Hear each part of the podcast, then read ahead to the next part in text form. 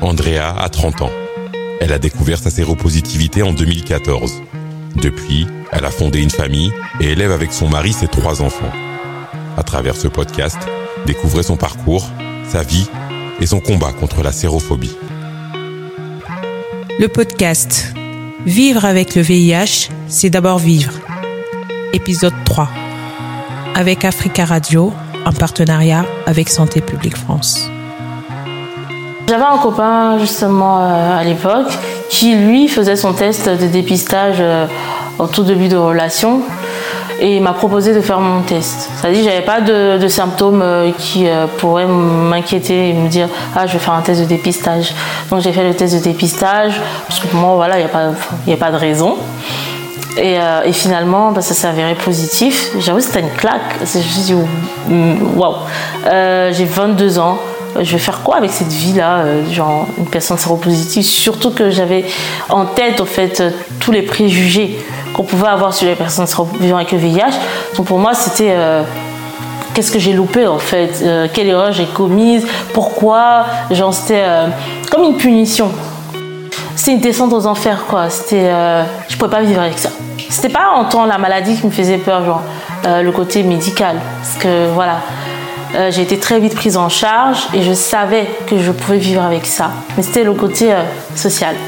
C'est-à-dire euh, comment assumer devant ma famille, mes amis. Finalement, quand, quand je l'ai dit à mes proches, je n'ai pas eu de rejet. C'est-à-dire que mes amis, que ce soit mes amis, que ce soit ma famille, énormément de soutien. ils étaient là pour moi, mais ce n'était pas suffisant en fait, parce que il y a vraiment ce côté où il ne faut pas parler surtout dans les familles africaines, faut se taire. Faut pas, faut pas dire aux gens, enfin même à ses amis, faut pas en parler. Moi, je vais en parler, mais voilà, on m'a défendu d'en parler. C'était rapide déjà la prise en charge. J'ai juste vu un infectiologue qui m'a voilà, plutôt parlé un petit peu euh, de la vie que j'allais avoir avec ce virus-là et tout ça, qui essayait de me rassurer.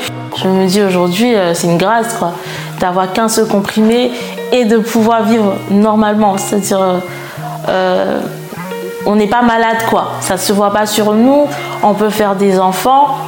On peut euh, avoir des, rapports sexuels non protégés parce qu'on ne transmet plus le virus. Enfin, c'est, pour moi, c'est une étape de guérison. Voilà, le virus, il n'a pas disparu, mais euh, il ne fait plus rien. Il est endormi. Et c'est, un, progrès. Et euh, je suis reconnaissante pour ça. À un moment donné, j'ai commencé à en avoir marre de devoir vivre caché, dans le secret, etc. Euh, et, je me disais que je n'étais pas, pas représentée. C'est-à-dire que quand euh, j'ai appris que j'étais séropositive, j'ai essayé de, chercher des personnes qui vivent la même chose que moi. Et c'était compliqué de trouver euh, une femme qui était jeune, qui était noire et qui en parlait. J'en ai trouvé dans des pays anglophones, je n'ai pas trouvé dans des pays francophones. Des personnes qui, qui, voilà, qui pourraient vivre la même chose que moi. Et c'est vrai que c'était compliqué ce côté-là parce qu'on on se sent seul. Parce que même si on a le soutien de ses proches, euh, ils ne peuvent pas comprendre ce qu'on vit. Parce qu'il n'y a qu'une personne qui vit la même chose qui peut comprendre ça. Non, il y a eu ce, besoin de représentation. Et aussi, euh, à un moment donné, je me suis enfin, je me dis, rendu compte que bah, le virus n'avait pas eu raison de moi et que j'avais pu construire une vie de famille, j'avais pu vivre comme n'importe quelle personne. Et euh, c'était pas juste en fait de rester euh, à me morfondre, à rester caché, à pleurer, etc. Et euh, j'ai pensé à toutes les personnes qui ne pouvaient pas avoir cette chance-là.